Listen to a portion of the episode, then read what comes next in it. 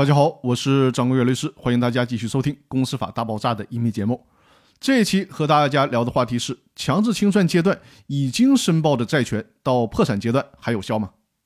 今天呢，我们来继续学习清算纪要第十六章的内容。今天学习的这个条文是第三十五条。先来看一下这一条的原文。三十五条是这样的规定的：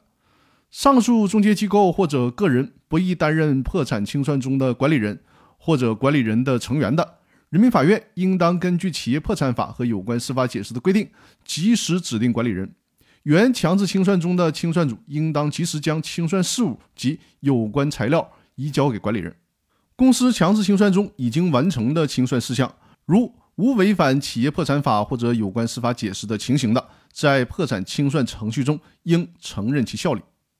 这条规定的是在强制清算程序转为破产清算程序的时候，涉及到的一些疑难问题的处理，包括清算组的交接义务，以及呢对于已经完成的清算事项该怎么对待的问题。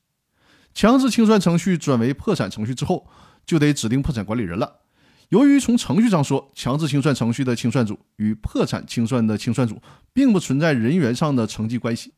虽然说有可能是同一拨人，但是呢不是一个当然的承继关系。因此，必须进行清算事务以及清算相关材料的交接工作。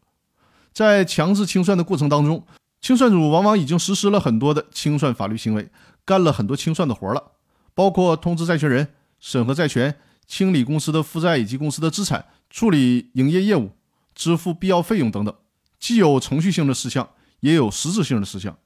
那问题就来了，这些事项在破产清算中产生什么样的法律效果呢？两种程序之间对于具体清算行为如何衔接？坦率地讲，这些问题是目前清算法律制度中的空白之处。在这里，只能给大家转述一下最高法院对这个问题的观点。最高法院认为呢，对于强制清算程序中已经申报的债权，可以作为破产清算中的已知债权，但是呢，不能直接作为已申报的债权。破产管理人依然需要书面通知这些在强制清算阶段就已经申报债权的债权人。债权人呢？依然需要申报以后才能行使破产程序中的权利，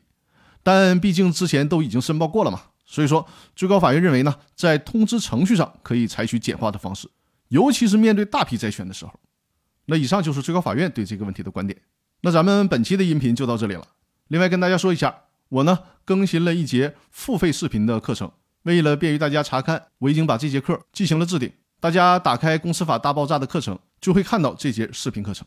课程的名字是《企业融资法律风险防范及失败案例精析》。